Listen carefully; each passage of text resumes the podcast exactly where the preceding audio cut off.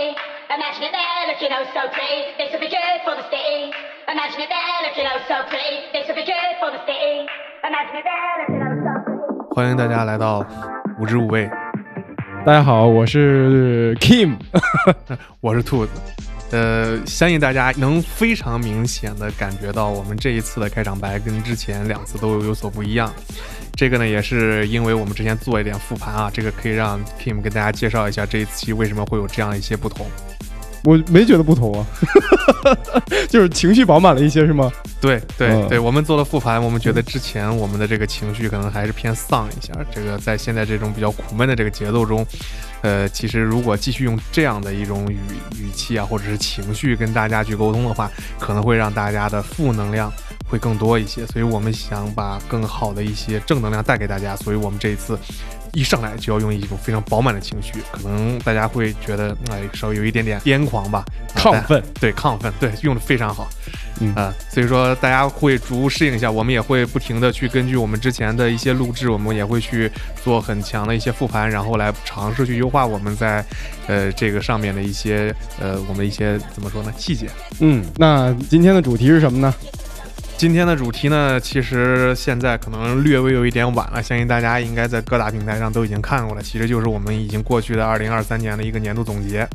这个年度总结呢，我们想要去分享在过去的这一年中，我们呃所去见到的一些方面上的一些我们想要去推荐大家的，对我们自己影响比较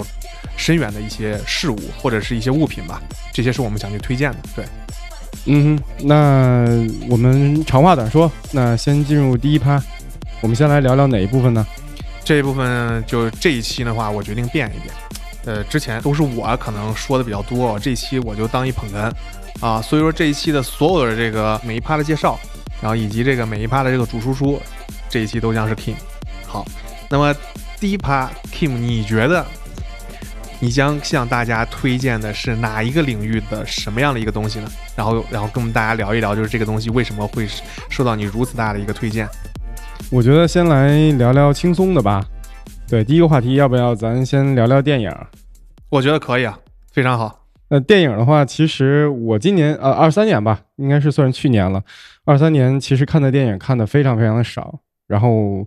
几乎都没怎么去电影院看电影。嗯我唯一去电影院里面坐在座位上看的两个电影，一个是《八角笼中》，就是王宝强饰演的那个，他作为嗯导这演个，我也看了，嗯，对，这个不错。对，他的应该是处女秀吧，作为导演的处女秀，应该是，哎，不是，不是吗？嗯，好像不是，他导演是好像是什么天竺之谷，天竺什么国那个，他啊之前拿了一个金扫帚，然后金扫帚奖，对对对对，然后嗯他说他欠观众一个，然后所以说这一期做的还是不错，好像不是啊，然后第二个我坐在电影院里看的是那个《封神》，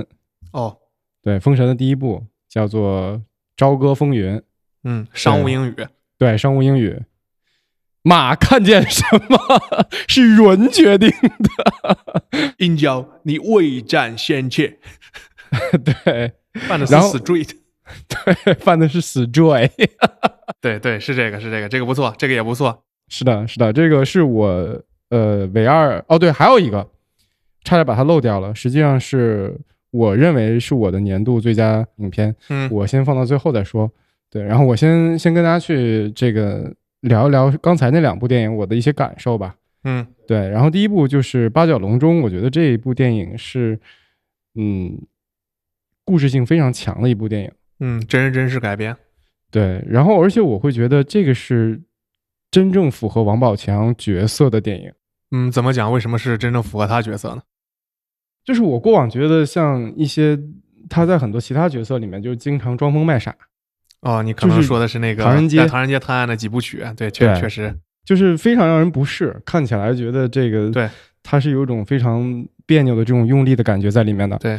然后我会觉得好像在《八角笼中》这个电影里面，我似乎看到了一些王宝强他本色的东西，是，对他的那种淳朴，然后他的那种小人物从底层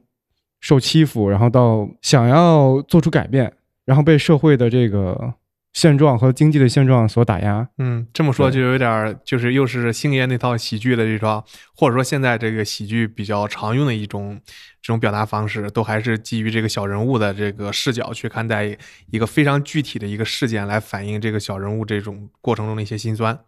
对，然后我觉得如果没有看过这部电影的同学，我特别强烈建议你们去看一下。对，嗯，我觉得在这个过程中还是感触蛮多的。对，嗯，然后我觉得它的故事性、它的整体的编排，还有它的这个嗯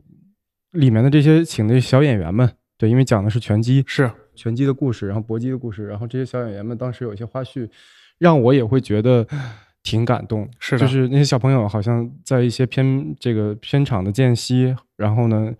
这个呃像剧组可能会请他们吃西瓜，对我也让他看们到了，对他们好像这个从来可能就没吃过西瓜是什么东西，，对，然后非常胆怯，然后吃了一块儿之后，不好意思，觉得还对，觉得不好意思，然后剧组的人想再给他一块儿，然后他都就有点扭捏的样子，对特别想要去吃，但是又不敢去吃的那种感觉，对，对，然后就给人那种很淳朴，然后非常这个，你让你觉得就有一种自然之美。对，其实嗯总结起来应该就是，呃，所有的这个演技在真诚面前都是不堪一击的。对，对，因为他他是本色出演，他是用最真诚的一种情绪在帮我们带入到这个这个所谓的这个角色以及这个故事中，他不是一些这种浮夸的演技。就像你刚刚说的，可能《唐人街探案》里面，我们会觉得王宝强是在用一种非常浮夸的演技，非常用力的去做一种扮丑的一种表演，而在这里面的话，整个所有的这个演员上，更多的还是在用他们最真诚的一面向我们传达。然后，当然，呃，我们都感受到了，然后票房是最直接的体现，对吧？嗯，对，然后再来说说那个刚才说的第二部《封神》，对，然后《封神》的话，实际上我觉得是我这么多年来在电影院里面有一点点不适的这种感受的电影，它的不适其实是来自于它的剧情，我觉得是在国内甚至是整个就是电影界都觉得它的有些剧情是让你觉得匪夷所思，或者是印象极其深刻，甚至到了一种不适的状态。为什么会不是呢？这按说是一个相对来说是一个传统的一个神话故事了，理论上来说，哪里会让你感觉到非常不适？我觉得有几个点吧。嗯，第一个就是，就是印象最深刻的那个画面是这个殷王嗯，教唆教唆他的这几个质子，对，质子，对，然后去杀父，就弑父，以换取自己的狗生。你你已经非常明确的给这个东西进行了一个定义，对不对？对，这种行为，你是的。然后那个场景我我极其不适。对，而且这个电影还是我我跟我家里人一起看的。我觉得你的你的不适呃可能是来自就是呃电影院中啊、就是虽然非常的昏暗，但是可能冥冥之中感觉有一个目光瞟向了你， 然然后再看观察着你的表现。对，因为因为那个时候我我有点代入，就是因为我我看电影，我是一个极其容易代入的人。嗯，然后我在想，那有一共好像大概有四到六个质子吧，我对具体忘了。蛮多每的，一个人在那个时刻里面的选择都是不同的。是的，然后我有的时候会代入我自己，我我说我到底会选择像谁一样？我觉得，得似乎都太难了。嗯就对首先我不可能去弑父，嗯，然后第二个反抗也是死，对，然后第三个呢是说这个有一些周旋的余地啊，似乎是有一些周旋余地。然后但是有周旋的这个余地的这个情况下，最后还是结局还是非常惨的，对就是让我引发了我第二个不适的感觉，就是这个吃那个烤薄肉饼，那、对，就是那个对 被刷了无数数次梗的这个这但个是这个事情，嗯，理论上来说，我们小时候已经看过这个相关的一些神话，不管是电视剧也好，还是甚至是动画片也好，可能都或多或少的了解到这个剧情。但即使这样子，在那个场景出现的时候，引发你强烈的不适。对极其不适，就是甚至有一度想吐的这种。那曾经呢？冲动曾经知道这个时候你，你会，你你过往第一次知道的时候是什么样子的？我之前没有太多印象了。对，就是在啊当当你没有看过这个画面的时候，哦，你其实很难很难想象到这个场景。明白。对，因为因为看文字的时候，我我对文字的这个感官可能没有那么那么那么清晰。但是当你看到这个图像的时候，当他把那个东西吃进去的时候，对，我觉得这个东西引起我极度不适。那可也是可能因为在之前关于他的儿子，其实有一个非常重的篇幅，你对他有一个很深的印象。这个时候突然他从一个人变成了肉饼，然后被自己的父亲然后吃下了之后，这个事情让你深刻的感知到了那个肉饼是什么概念，它不再是呃对书本上的说他是谁，他做成了肉饼，这一段话就能够。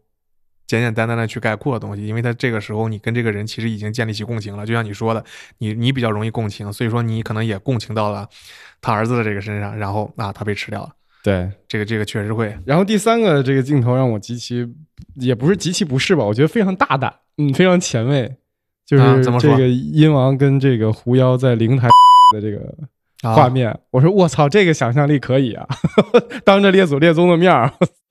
回回来回来那个后期的时候，把刚刚那段那俩字儿给我逼 掉，有可能我们这个节目就因为你这俩字儿可能没了，不会吧？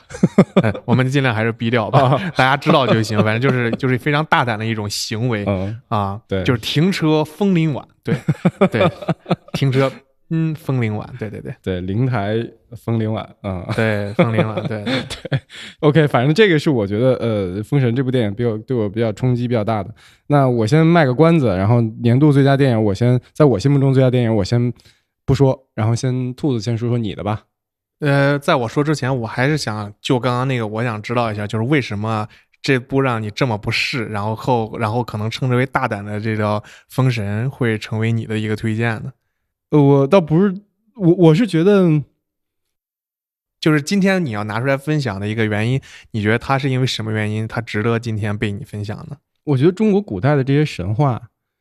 对，它的想象力，然后它的剧情的编排，然后它对人性的一些这种极度扭曲人性的这种描写，嗯是还挺富有想象力的。啊，所以说它其实，呃，跟八角笼中，八角笼中首先是这是一个呃让你觉得非常真诚，然后会能够非常深入的能够带入过程中，所以说它会被你推荐。然后呢，呃，这部电影呢就是《封神》，它是震你惊，嗯它是对它你它是你认为大家可以借由此电影去更多去了解一下过往的我们的一些神话相关的一些内容，去尝试去看一些，比如说《封神演义》啊，对，对，这个其实我我其实对古代神话了解的比较少，过往。对，然后啊这个算是、呃启蒙吧，也算是这个入门篇。对，明然后我白还挺期待它后面的这个第二部、第三部的，因为听说这个制作还是非常非常精良的，包括他们的这个身上的服装、宫殿，好像似乎明白都是这个花钱去一比一制作出来的。对，然后我觉得整个嗯制作还有包括请的演员，还有它这个剧情的编排，我觉得还都挺挺有意思的。对，就尤其是这个演员们相，就是包括那些质子，甚至包括妲己这些演员为这一部电影的付出，呃，相信或多或少大家也在这个相关的一些新闻上也都看到了，其实他们还是蛮刻苦的。就是归归根结底，就是这部分人也是非常真诚的，他们也是在用心对待这部电影，所以说在票房上，它也有一个非常好的一个展示。嗯，对。 OK，那兔子说说吧，你的年度电影。呃，可以，我就直接说我年度最想跟大家分享的吧。我看的嗯蛮多的，包括刚刚的《八角笼中》这个我也看了，呃，但是就是刚刚 Kim 已经分享给大家了，然后我呢就只说一个，就是也是我想推荐的，但是也同时也是我认为的年度最佳，呃，其实就是二三年初的这个呃《阿凡达：水之道》。呃哦，这这个是我当初，其实我的就跟所有人一样嘛，我们第一部 3D 电影其实都是看的《阿凡达一》嘛，这部可以认为是《阿凡达二》，对吧？那在看这个一的时候，其实我根本没有 get 到一有什么好的，我对一其实很很平常，当然那会儿我可能也小。那对于这个二的话，我呃立刻去了 IMAX，然后去找了个 IMAX 影院，然后去观看。呃，我首先它的剧情是大家比较诟病的，就极度老套，但我非常开心看的。就大家老去诟病里面这个剧情的逻辑，但是对我来说，我完全沉浸在这个卡梅隆塑造这个世界里面，这个水世界里面，哇，太逼真了，太逼真了，就是那那种感觉我很难形容，我我感觉他给我看到了世界的另一面，我根本不是在看剧情，我是在看另一个世界。这种感觉让我是推荐的，但是很多人他们就是其实当时在退场的过程中，我就听到很多人在骂了，就说这个剧情哇太扯了。但在那一刻，我觉得这个剧情其实也不是不能够理解，就是可能你上了一定的岁数，放二十岁的我，我也会觉得这个剧情老套。但可能到了我这个岁数之后，我可能会觉得我还蛮能理解这些人为了家庭的一些东西嘛，对吧？其实像像《速度与激情》也是经常被诟病嘛，这个家庭侠，就你要动我家人， 我就我就要你好看啊。但是它整体让我感受到的是，哇，完全跟之前完全不一样的一个世界，水里的世界是这个样子的，太美妙了。就是我我的感觉就是嘖太棒，太棒了。嗯所以视觉冲击感非常强对，烈。对我来说，这个视视觉冲击感非常强的。嗯呃，另外的话，可能还有一些视觉冲击感比较强的电影，比如说这个，比如说这个蜘蛛侠，对，但是蜘蛛侠这个的话，我没有亲自去看，所以说我没有付费，因此我就不把它做这种。当然，可能很多人会觉得那个也是一个非常不错的一种视觉体验，代表的是下一代的这个电影工业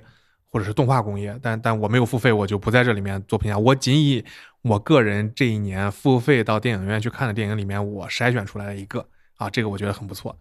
嗯，OK，那你是不是该跟我们揭晓一下你的自己的那个所谓的年度最佳是什么了？对我的年度最佳，实际上兔子应该也去线下看了吧？我觉得就是其实围绕着咱们一开始的去望力无知无畏这个主题，跟关于篮球的这个电影，就是《灌篮高手》的电影版。我这个让我怎么办呢？ 你是不是 忘了我我我我没去看，啊？你没去看？我真没去看，嗯我是真没去看，为什么？就就没有什么为什么，就就像就像有些电影它上了，然后我然后我就是没去看，就是漏掉了是吧？对，就是可能那阵儿忙，就是就是我对一些电影，就就比如说我可能对于篮球相关的电影没有那么的执念，啊哈，就是可能我不是很执念说一定要去看，就比如说我也可以不去看蜘蛛侠，我也可以不去看水之道，去看也可能不是因为我真的想去看，而是我时间 OK，它对我来说是一种消遣，啊，而非是说我在追求一种呃电影艺术，然后我我对井上雄彦啊就非常推崇，我就一定要看他这部大电影，啊然后我就我就要去看，这所以因此就是这个玩意儿对我来说完全随机，啊，就会看什么不会看什么。不是因为我的好恶，而是因为就是这个时候我想消遣了，然后刚好有一部电影，然后我就去看了。 OK，对，明白了。然后那个，那估计那段时间你比较忙吧？嗯，然后感谢你为我找借口。嗯，然后那《灌篮高手》其实我觉得是这个是每个人的青春都移不开的话题，就是但凡是喜欢篮球的人，嗯，八零九零后的绝对是的，啊，是零的零后不好说。是的。然后那个，我强烈建议你回去再补一下这个，补一下票，这个好是看非常非常值得的。现在开始按头安利了，看见了吗？又 对看，然后他给我的这个这个感受是啥？我觉得就是再回顾一次我的青春，然后嗯我觉得最重要的就是跟青春去做一次告别。啊，告别了已经，对呀、你这都三十多岁了，还不跟青春告别吗？这这可可可以可以继续跟他共存啊，告别干嘛呀？我觉得在我这儿其实是告别了。然后我记得嗯特别清楚的是，当我四月二十二号看完这部电影的时候，我日子都记得，啊，对这个这个，呃，我写下了一段话吧，就一句话，啊，这是朋友圈吗？呃，不是朋友圈，就是在豆瓣上的一个影评，好，就是我我就写下了一句话，我就看完这部电影，我的青春嗯，就跟随着这些问题儿童军团的夏天一起结束了。哇哦，天哪，我鸡皮疙瘩都起来了。这句话的重量实在是太重了，非常有分量。是的，我就，而且这个当时我坐在电影院里面。嗯，最后看着最后那几分钟的画面，就是他们去打山王，嗯，然后他的这个电影的描写的手法，在那段时间里面是没有声音的，无声的是，无声的。哇，我鸡皮疙瘩又起来了。对，就是你看到画面不断的在闪躲，然后去完成比赛的这个过程，完全都是静音的，所有人都安静的在看着，在等待着那个球，等待着那个绝杀出现。因为我们已经在脑海中无数遍想象过这个动画是怎么演的。对，明白这个感觉。对，然后但是当那一刻真的出现在你面前的时候，那个球投进篮筐的那一瞬间，比赛结束了，然后他们获得了这个打败了山王的那一瞬间，然后你的那种心里面这么多年来对于青春的很多的画面都在你脑海中开始闪过，跑马灯啊，对，然后你对篮球的那种热爱，包括对这个故事的那个热爱，就是《灌篮高手》这个故事的热爱，在那一瞬间似乎得到了一种释放。对，所以我留下了这句话，叫做“我的青春跟随着那一场比赛，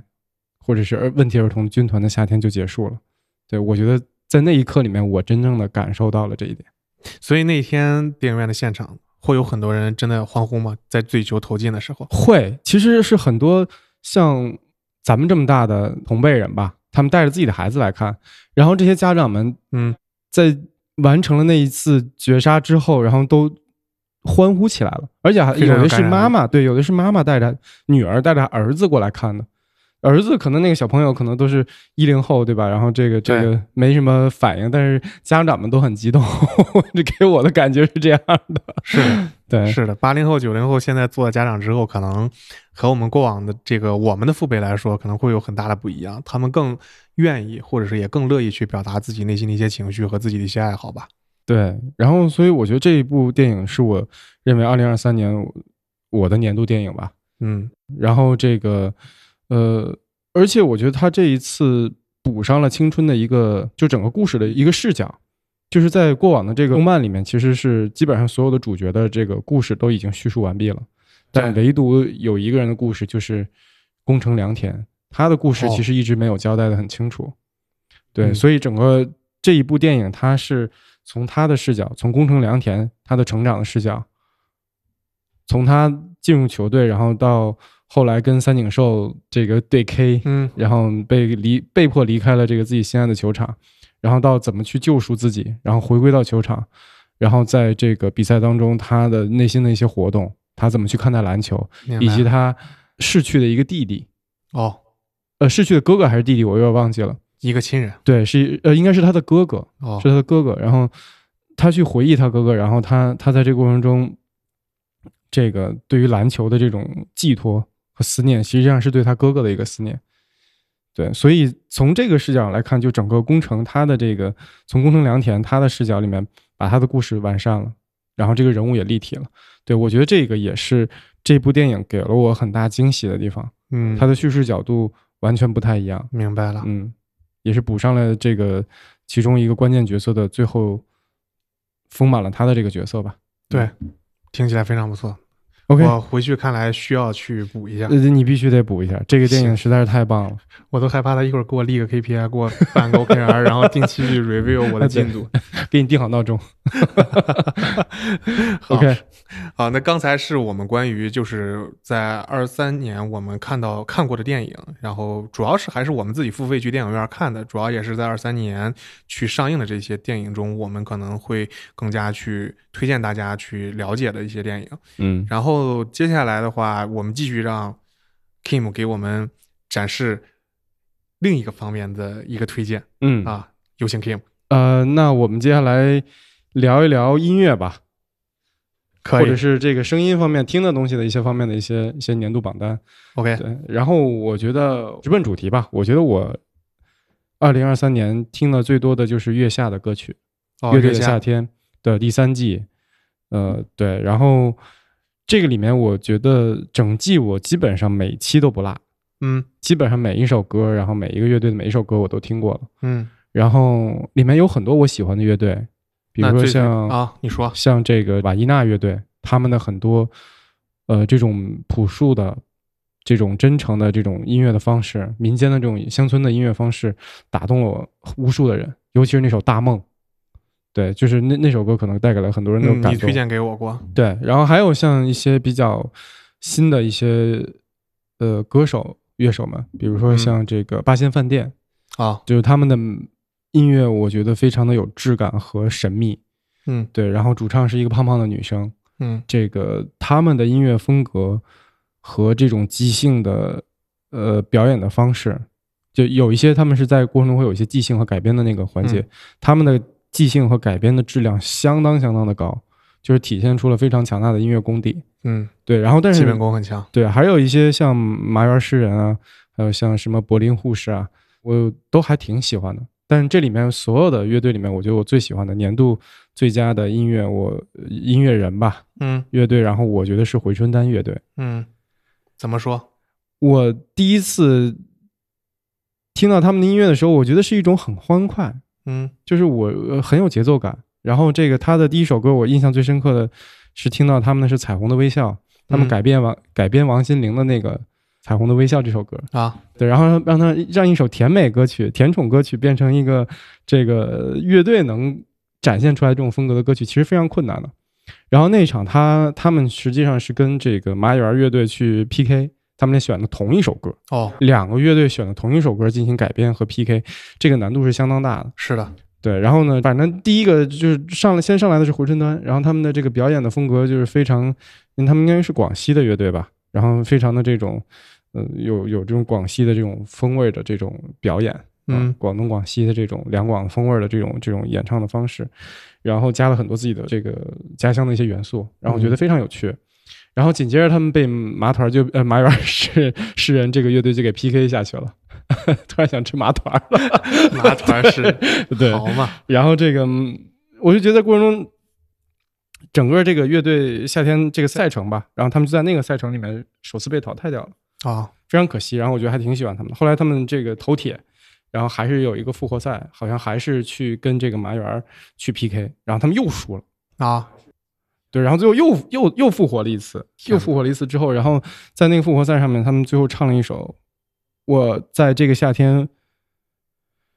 无数次单曲循环的一首歌，叫《鲜花》。哦，怎么说？我们分享两句，这个鲜花里到底是什么吸引了你？是它的歌词呢，还是说它的编曲或者它的这个旋律？我觉得都很，就是他的那个歌词和编曲其实都很一般，就是没有什么特别出彩的地方。是因为当时回春丹他们被复活之后，在那个赛制，在那个赛场下，他们认为这首歌将是他们在这个乐队的夏天的最后一首歌曲。他们的表现的嗯形式，整个这个近似近乎这种生命中唱生命中最后一首歌的那种状态去唱的这首，嗯，然后那个现场给人的震撼，我觉得是很有那种情绪带来的那种感动，我觉得是非常非常冲击我的，真诚，对，极度真诚。然后你就觉得唱完这首歌，这哥们儿就要挂了这种感觉。明白，然后呢，后来他又讲述他去写这首歌背后的一个故事，嗯，就是他们其实是有一个老朋友，这个朋友其实是在乐队比较困难的时候也给过他们非常多的支持，然后经常会在线下去听他们的演唱会。嗯，然后应该还是个年纪比他那要大一些的人。然后这首歌其实是唱给他的，然后那个那个那个故人他去世了，嗯，实际上是怀念他的一首歌曲。明白，然后我觉得在这个过程中，最后这个刘西蒙是他们的主唱，啊，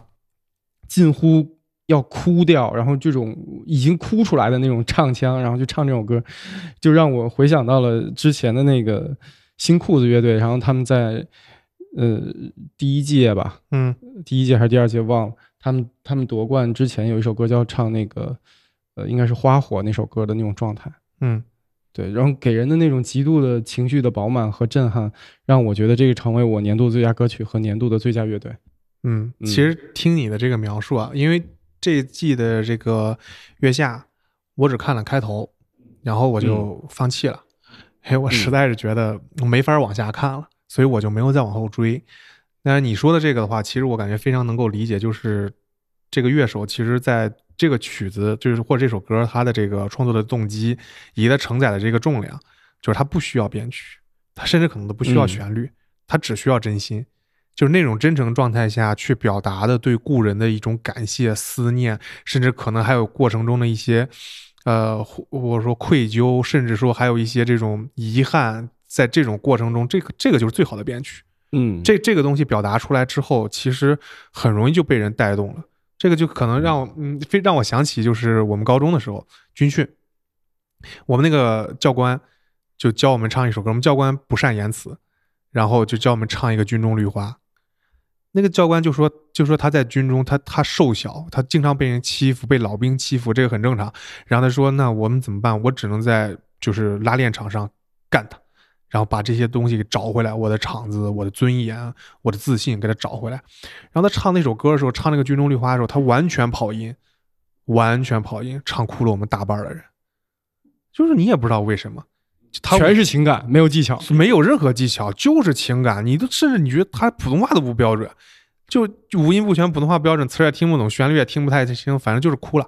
全哭。就你也不知道为什么。其实这种情况下，就是他在表达的时候，完全是在用自己的这种最真心的这种情感向我们传达，我们自然也能感受得到，嗯非常不错。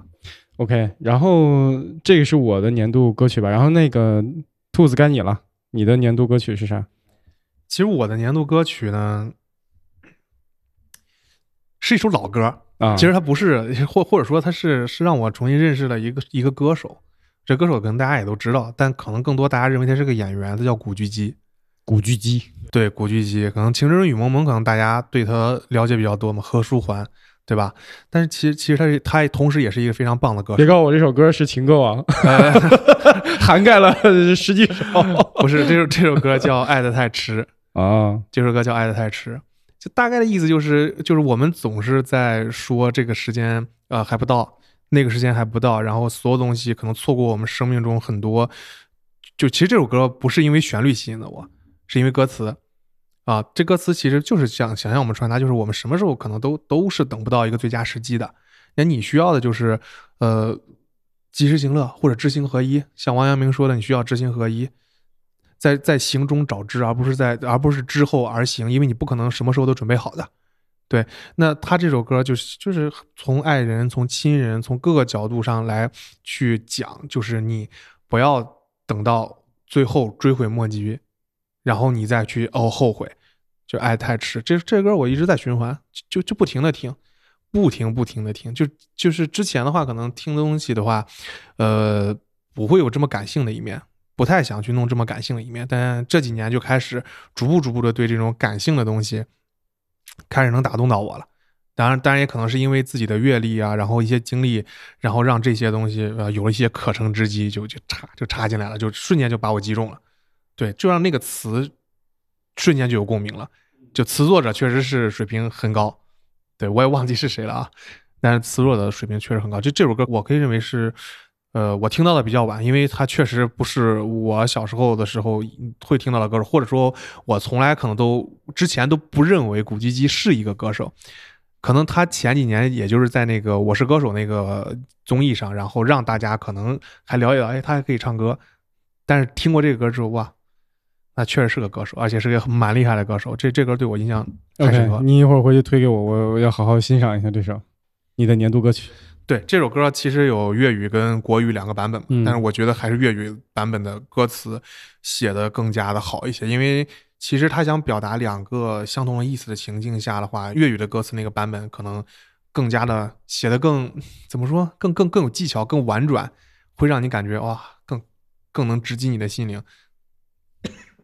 说的兔子都激动了，哎呀，不行啊，这这这这这阵子身体确实不怎么行啊，这这这波、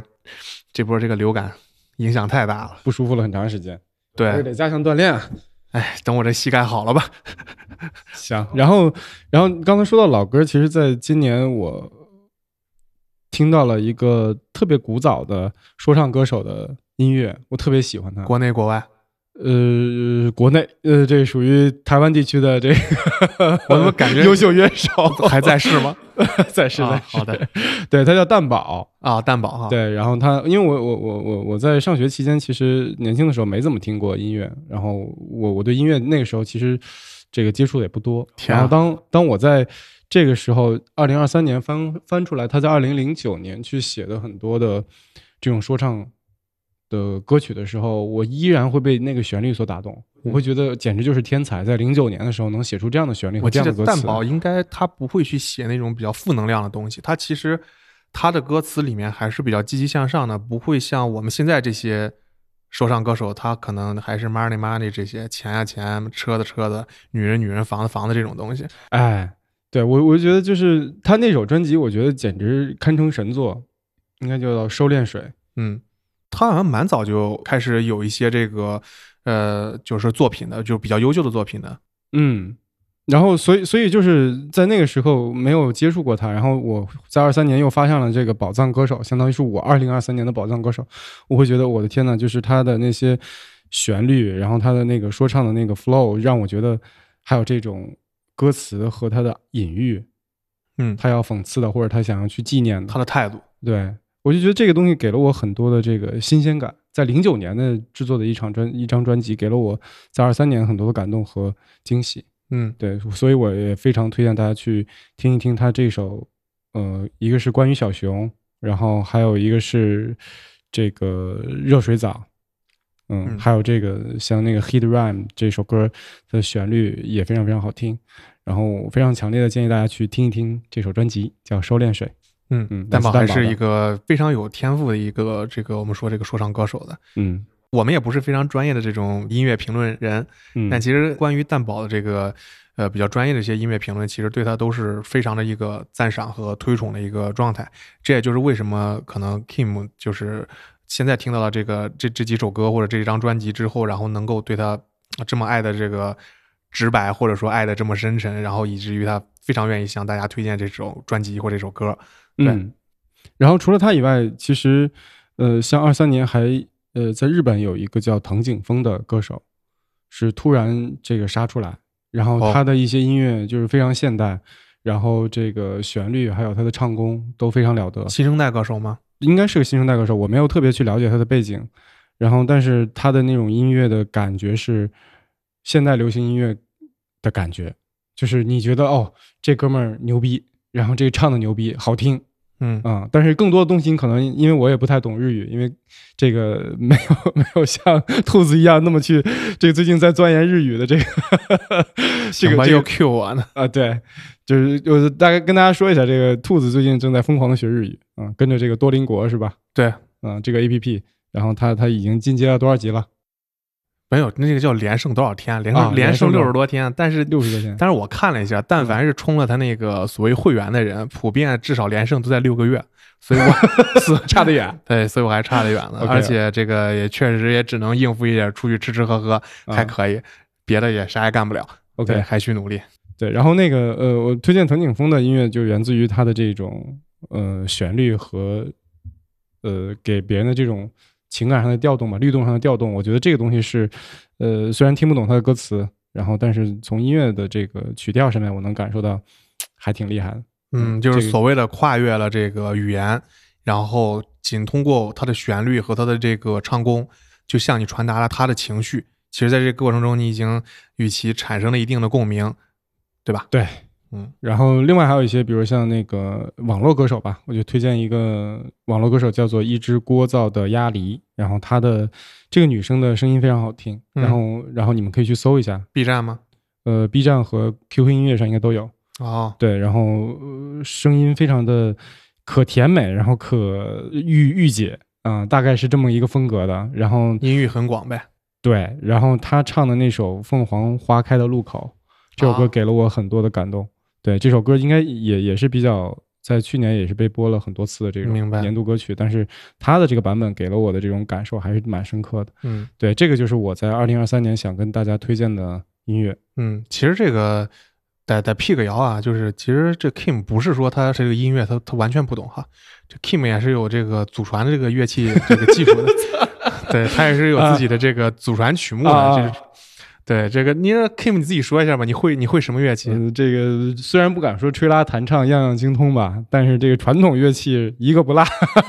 对，这也对是从小在家里人的培养吧。然后我会拉二胡。啊啊，对，这个二胡其实拉的还可以啊，就年年哟，哦对年少的时候在当地这个也小有名气啊，也不算是小有名气吧，怎么着也得登过一些晚会，然后去做表演，嗯，对，能达到这个这个水平。对这个这个，其实大家觉得，如果只是听了之后觉得这个啊，Kim 好像非常非常那个和悲惨的童年，但是如果 Kim 把他的家乡跟跟大家报一下，大家就会觉得，哎，你可能会的有点少，还 是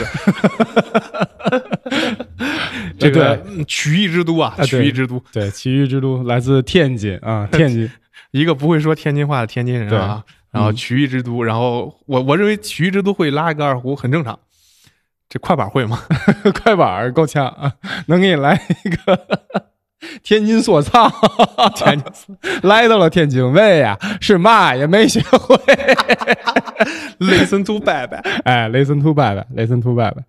哎，这这是可以，这这是一定要辟谣的。嗯这个他不是什么都不会哈，就别听他那个 瞎说啊。他他多少还是带点东西的，只是平常可能工作忙，然后他呃不去太多的接受。然后这最近你看这个一放飞自我啊、你看这音乐、啊、电影啊、这影影影视期，呃不是这影视，哎怎么？哎，那怎么说呢？什么三栖歌手，什么三、啊三栖三三栖型艺人，这这啊他这个他都开始了。对。然后，另外，我觉得除了这个二胡以外，我另外一个乐队呃乐器你可能想不到， 我会打架子鼓， 真假的？真的真那的，回回回回对因为回回来聊聊，回来聊聊这对这事儿可以啊，嗯，这家的鼓还是可以。那我们回来去那那个游戏厅里面，先太先鼓达人是吧？不是太鼓达人，有那架子鼓，啊，就是那个摇滚架子鼓那个，也也是那个可以可以打的。我之前就爱打那个，没事咱先去打二百。可以，这个你可以感觉到这个反差有多大了吧？一个会打 架子鼓的二胡乐手，哎，不会 打不会打架子鼓的这个二胡乐手，他不是一个好二胡乐 手，他拉不好二胡。对，然后你一说这个，还勾起了我一些回忆吧。然后那个时候高中的时候，我还跟同学组了一个乐小乐队，嗯然后在我们那个年级的一个比赛上面还拿了第一名吧。 哦，虽然感觉我问的会是一个废话，但是我还是想问一下，你在那个乐队里到底是拉二胡还是打架子鼓？ 当然是打架子鼓，因为因我们为这我现代嗯乐队，因为我比较好奇的是，你说天津这乐队，他是不是说这边一二胡，那边一古筝，那边一三弦，嗯这个开摆？啊，然后再再来一天津说唱 啊，对，天津说唱的京都大鼓，啊这这这曲艺之都嘛，反正这曲艺上全上。我现在反正我感觉我这会儿看你那感觉有点有点看冯巩那一感觉了，那你就是那 个，郭冬临是吗？哎，对，我我现在真是感觉越看你越有点越有点冯巩那味儿了。嗯，行，这个就是我们的年度音乐。然后除了年度音乐，然后也再说说听的相关的东西吧。然后这个其实播客这一年没少听，然后包括 现在都开始录播客了。对，对我觉得还是在去年吧，在播客这个上面，我觉得我收获了非常非常多的认知和这种输入。嗯然后咱们来一起推荐一些大家比较喜欢，或者是你你在这一年里面收获到比较多的这个呃播客节目吧。好呀，然你后先来，还我先来，来，你可以呃兔子先来吧。行吧？啊、我这个从毕了业之后到现在七八年时间吧，就一直在听播客。就是他其实很早的时候就有，只是他确确实实那会儿不火，所以说做播客的人也不多。所以那个时候我们主要听的，其实现在也是主要听这几个啊，就是可能我听的这个跟 Kim 那个就没有，就完全无交集啊，就就就一点交集都没有那种。你就你就听我这个，呃，就比如像这个集合，就是啊早年就是机机核其实是一个那个关于做这个游戏啊，然后这个就是 A C G 就是动漫啊，然后游戏啊，然后漫画、这相关的一个呃，它是一个网站，然后它会有自己的 app。它最早期的话，它会去录一些这种播客，然后去跟大家分享一下关于这些呃 A C G 相关的一些内容。其实这个更多的就是我们作为我的一个陪伴型的一个电台，其实这也是我们做这个电台的一个初衷，也是想让我们电台成为陪伴大家，比如通勤的路上呀，或者是开车的路上的一种一种一种怎么说呢？一个有有个响儿，能唠个嗑儿，听着有一个意思，带来一些正能量，偶尔能逗你开心两下，这是我们的也是从这儿有这样一个初衷。嗯，然后很可能还有一些像什么照唱不误呀、黑水公园啊这些，可能大家也多多少少也都听说过。然后可能我个人感觉做的比较好的就是那个故事 FM，但最近我不怎么听了，主要是压力太大。就都一是一些这个特别凄惨的故事是吗？嗯，或者离沉奇的故事。嗯就沉重的故事吧，就是他就是故事 FM，其实早期一个人做，后面可能他就两个人做，然后主一个人主录，另外一个人跟他做配音，他会有非常强的环境音，比如说公交站，啊它就有公交的声音啊，然后路上就会有车水马龙的声音，然后他会邀请那个故事的这个讲述者。然后就是，然后这个主持人可能就会去跟他去聊这个事情到底是什么样子，他们会有一些，但大部分时候这些确实很好啊，确实很好听。首先说非常好，然后，但是对于我来说，可能有时候会听到一些这个人人生的一些悲欢离合啊，这个时候会我我也会比较容易共情进去，然后这个时候我的整个情绪可能也会跟着主人公的这个遭遇，然后发生非常大的一个情绪的一个波动，所以后面我其实就因为控制不住嘛，因为我控制不住我去共情，所以说我就 索性我就只听了一些比较欢乐的节目了，可能 FM 故事 FM 这样一个呃非常出色的一个节目，可能在最近一年时间里，我听的就比较少了，嗯都是更多的还是我用集合在陪伴我。对，对，其实我也听集合，我也听这个故事 FM，但是这个确实不是在今年或者呃在在去年特别这个有感触的这些节目吧，对，也是听的比较少。对，然后虽然这个刚才这个 Kim 呃不是刚才这个兔子说到， 呃说到傻这傻个分不清楚，哎，哎自己对叫啥都不知道 了。这用艺名儿没办法。 然后这个呃，刚才说到这个集合，其实呃，我觉得集合的这个这个主播，他们给我的感觉就是从游戏这个角度，然后能去分析历史，能去挖掘背后的艺术，聊一些游戏背后的故事。我觉得这个东西对我的冲击和这个帮助，还有这种听起来的体验也是非常非常棒的。我觉得这是一群非常有意思的年轻人，对，这也不都是年轻人，啊也是有一些，也是有一些岁数比较大的，比我也们也还得大叫拜拜。对，也得叫拜拜了。对，也是有比较大的。 对，主要他们也会请一些非常有意思的嘉宾，比如像仲青，嗯这个我一直推荐给你的，嗯应该是不在场。不在场这个播客的主理人，不过最近看起来好像不怎么更新了，嗯，也许是不在这个不在场了。不在不在。 你这死亡笑话玩的 可以，对，回来在小宇宙上再搜一搜，看看是不是在小宇宙上还有。但是那个播客，苹果的播客上确实是，呃，已停更经了很久对不怎么嗯更新了。它反正我非常推荐， OK，哎，那还呃说回来，就是你年度的这个最佳的还是集合是吗？对我对它不是因为它输出什么专业的内容啊，嗯对我有，因为确实从集合角度上来说，集合这些呃主播嘛，他们也不是有，他们也是有自己的一些固定领域的，他们也不是所有领域都懂。嗯然后这个他们也自己，他其实跟我们也是一样的，也是一种无知无畏的一种状态嘛。嗯更多的还是在分享一些态度，人家可比咱专业多了啊！别别，对他们会做一些功课，不像我们连稿子都不打就敢上来 说。对，我们已经三期没有稿了啊，呃， 我们只有框架，根本没有稿，所有的这些东西没有一没有一个是带稿子读的。我也不知道下一句要说啥，他也不知道我下一句要说啥，玩的就是刺激。对，但我觉得这挺好，这状态。 对，但是但是他们我的这个选他们的一个核心原因就是他们陪伴了我，就是一个伙伴，嗯，就是我经常就是骑着车上班嘛。然后这个过程中就是、啊对你那个顶配小牛是吧？不敢乱说啊！你乱说回来我被抓了。这个这这个我就是平平常骑电动车上班嘛，然后这个路上其实就一直非常的习惯性的就会把他们这个播客给打开，然后去听，然后就每一个上班的路上，就是其实自己骑着呵呵一笑，就挺看，反正看着挺挺神经病的，但是自己确实特别特别的快乐，在这个过程中。就有一个人陪着你，然后陪着你聊天，然后虽虽呃不能说聊天吧，他单方面输出，他们那群人单方面输出，但是这这感觉特别好。所以说，呃，我颁给他们的原因不是因为他们产出了多么重磅的内容或多么多么专业的内容，而是因为他们陪伴了我一整年，他们是作为我的朋友，啊、他们理应得到我最佳一个推荐位。是的，是的，我觉得陪伴这个词儿非常重要，就是在当下这个这个环境里面吧，所有人我觉得都是孤独的。对，嗯，大部分时间其实无论你有没有男女朋友，你有没有结婚，你身边有没有小朋友，对吧？有没有小孩儿，然后你是不是跟家里人生活在一起？其实有的时候我会觉得，大多数时间还是要跟自己相处的，所以这个时候陪伴。能够陪伴你的东西，能够陪伴你的事物，能够陪伴你的声音，都是非常非常对你来说都是非常有意义的，所以这也是我们去搞这一期节目的一个核心原因吧，就是把大家陪伴大家的这些东西，觉得好的，觉得值对得去分享的，嗯，然后带给大家。对你身边的一些环境，你身边的一些事物，这些事物可能过往就是陪伴，在过往的一年里面，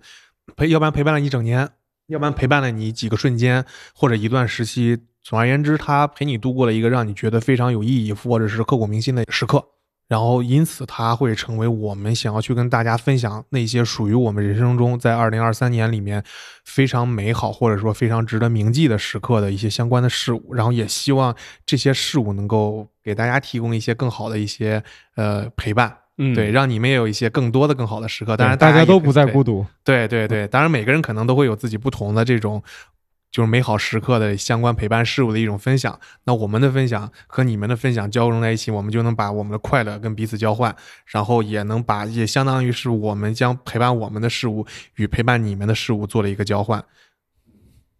那我再推荐几个我喜欢的吧，就是好呀陪好呀伴我比较多的这个播客。我觉得在二三年，我听了几个方面的吧，我分三个三个方面的播客推荐给大家。然后第一个方面，我觉得是给我带来很多认知提升的，因为我是在互联网行业去做这个相关技术工作的。然后我其实对很多做业务的人，他们的视角，他们怎么去看待事物，然后他们怎么去分析这些业务、这些公司的一些打法。啊、一些这个、嗯打法听见了吗？嗯打法， 还有什么战略？不，颗 粒度，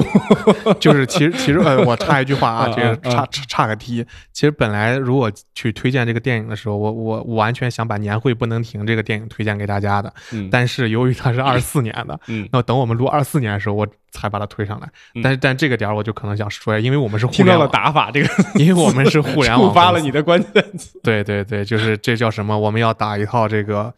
组合拳，啊啊，然后在这个生态里面形成一套这个闭闭环环闭环一闭环生态，啊，然后最终拿下这个垂直领域的，然后一个可行的一个方法论。嗯对我们拉齐拉齐一下双方的认知，对齐一下颗粒度，然后最终我们把我们的精神做一个宣 贯。好了好了，这些互联网黑话就说到这儿 吧，我已经有点恶心了。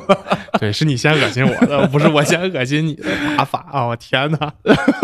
哦，我的老 baby，他竟然说了“打法”这个词。天哦，哪我的天哪，我应该该踢他该死的屁股。哦，我向你保证，Kim，如果下一次你继续再说“打法”这个词，我保证会踢爆你的屁股，我保证。 OK，这个言归正传，我继续推荐哈。然后呃，在认知这一块，我觉得对我帮助比较大的一个是《无人知晓》这个节目，实际上是来自于梦岩啊、嗯他和他的有志有行团队去制作的一款节目吧，更多的是分享梦岩怎么去投资理财，他的一些投资观、生生活观，然后他的一些见闻，然后我觉得这个节目带给我最大的陪伴的那个感觉、那个点，实际上是梦岩的声音。这个梦岩，你最好先介绍一下，因为我现在脑子里那个梦岩都是我们认识的那个梦岩。这个是呃另外一个梦岩，对，这个梦梦岩其实是他是做这个呃这个财富管理行业的这个梦岩，对，也是、也是老朋友了。这个这个这个，他们这个节目叫无人知晓，他们做的这款产品，他们的这个 A P P 叫做有知有行，实际上这个有点戏谑，有点调侃，我们的这个无知无畏。最初我想出这个名字的时候， 嗯，也是来自于去调侃这个所谓的“有知有行”这四个字。哦，有志有行，无知无畏，是吧？哎，是的，哦就是唱反有调有一点点唱反调的感觉。哎，唱反调是不是也是一个，也是一个所谓的这个播客呀？我怎么感觉好像也是一个播客名儿？啊对，反正今年这个涌现出了非常多的播客哈，就是基本上这个之前听播客的白领们都开始录自己的播客了。对，这个也是调侃一下吧。然后这对个是我我年度的最佳播客，我非常推荐大家去听一听。然后呢，能够去帮你提升一些，嗯、看待事物、看待生活、看待问题的一些视角。嗯，嗯，然后我觉得里面最经典的一句话，也算是我年度的关键词吧，你说叫做“人是环境的产物”。嗯，关键词，对，人是环境的产物，关关键词还是关键语句？关键语句。 你这么讨厌，对齐下颗粒度好不好这个语句上的颗粒度，我认为它是一个关键词。 ？OK OK OK，对，重新 OK，定义了，嗯什么叫关键词？对，然后他很多时候说有一些话还比较符合我当前的一些状态吧。他比如说这个人生像是旷野，嗯，我们其实是可以去探索无限的可能。哇，嗯，因为有些人可能定义说人生是高峰，有些人就是是山峰要去攀登，嗯嗯，有些人可能定义说这个人生是这个一本书，嗯要去阅读对，要去阅读。嗯然后，但是我觉得他这个比喻就很好，人生是旷野，探索，对我们去探索，然后我们去找不同的方向，没有固定答案，没有一成不变的这个目终点和目标。对我觉得这个这个很重要。对，不是总是像攀山过程中那么难那么累，嗯对也不是像阅读过程中可能就是在一个地方只能对着一本书那么枯燥，对，对是吧？对，然后我觉得这个就是人，我觉得所谓最大的自由就是来自于选择，你有能力去选择。嗯，嗯我觉得所以他的这个比喻我非常喜欢，人生是旷野。嗯，然后另外就是也提到了一个词叫做方差。嗯，方差哦这个词我觉得也挺有趣的，就是有的时候在人生的这个旅程当中，嗯，我们做很多事情，实际上会出现一个离群值，一个特别离谱的事件，或者是特别离群的一个事件，嗯然后会导致你整个人生出现不一样的经历。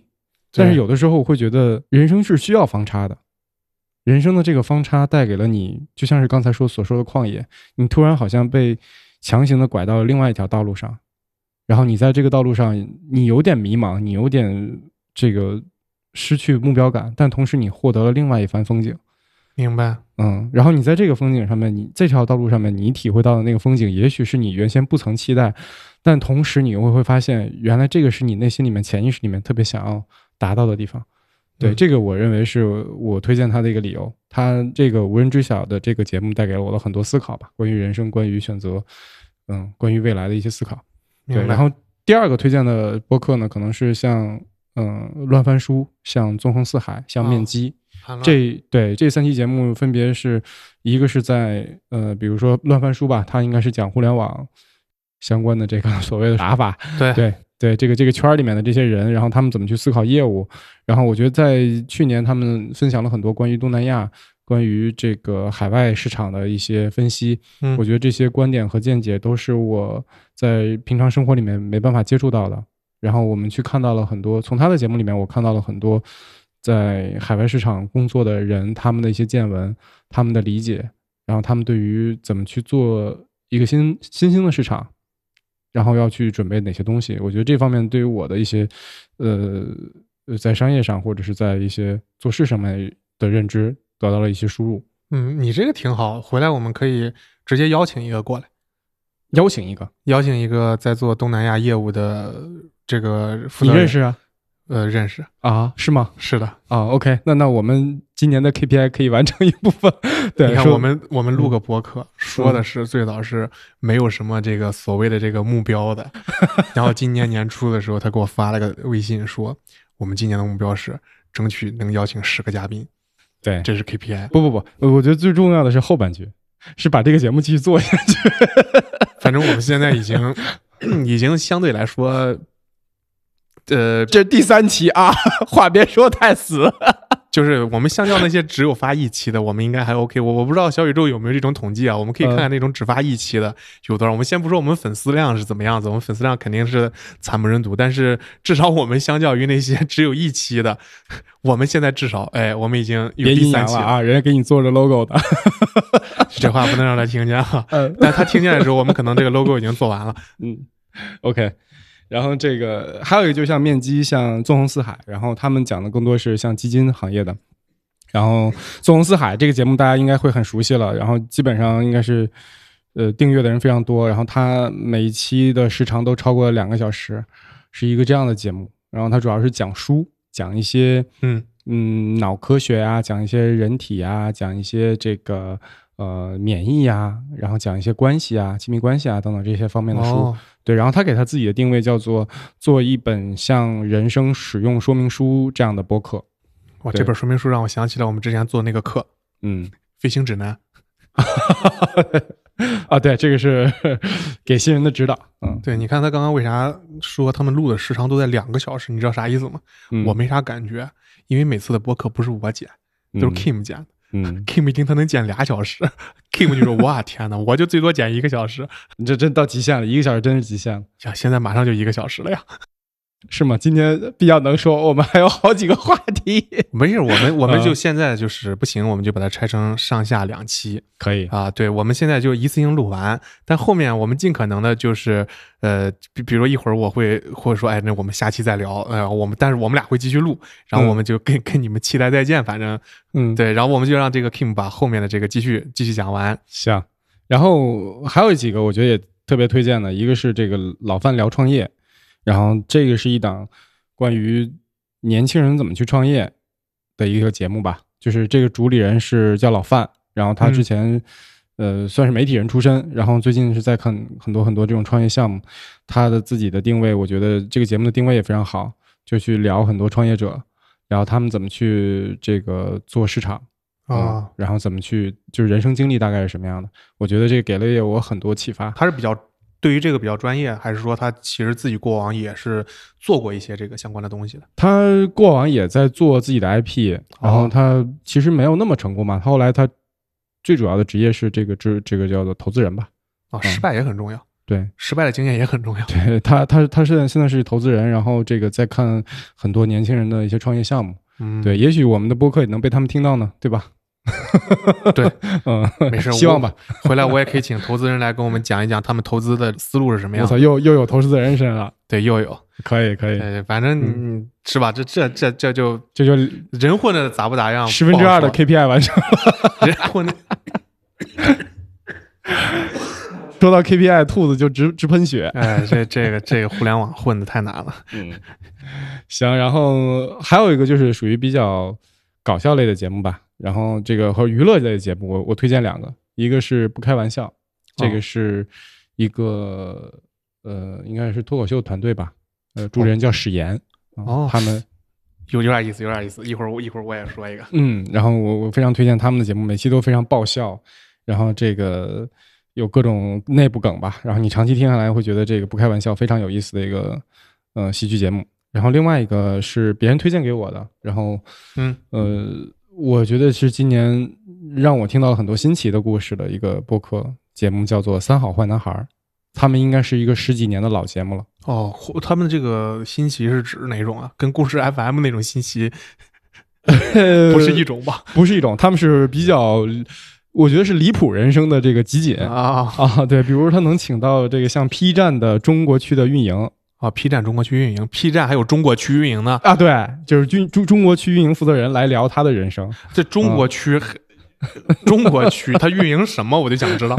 就是你看到的那些这个、呃，明白不？不要细说 了，这个这节目播不了了。一会儿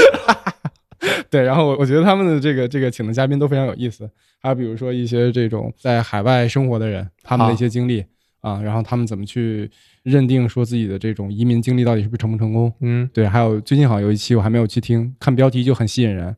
就是嗯讲、 怎么把 这样的一个故事， 对，然后这这个我跟你讲啊，这个嗯您要不然一会儿逼一下啊，要这要不然这今年这个咱能录几期，可能不是因为咱俩努不努力，可能就你那一句话，咱俩就这第三期戛然而止。 OK OK，好，然后我推推荐的就是这个《三好坏男孩》，应该我啊觉得属于、呃京派播客的天花板了。京派，听对听对，一个是我觉得播客是之前听说有个概念叫京派和海派，呃，京派怎么讲？就是京派嗯老北就是京吗？？对，北京北京圈儿的这些播客圈儿的这哇，些那那你像这个照唱不误啊，啊，嗯啊照唱不误就是照唱不误，其实跟极客也有一点关系，他们也搞一些说，早年也是做一些说唱，嗯就是然后他们那个就真京派， 一个主理人之前玩说唱，另外一个主理人后来修仙去了，嗯直接入道了。哦，对对，那那种感觉的。 o k 然后我再推荐一个，嗯就是我不知道算不算京派啊，应该不算京派吧？啊，就是谐星聊天会，啊，就是跟你刚刚说那个有点像，就对是闲聊我也也听对对对，嗯这个就是就是专业的，啊，就就聊天这玩意儿，人家是专业 的。是的，对，这这个确实是给我带来了更多的快乐。这个就是我听过几，我就是被推荐到了，然后我就听了几期，嗯然，后发现哇，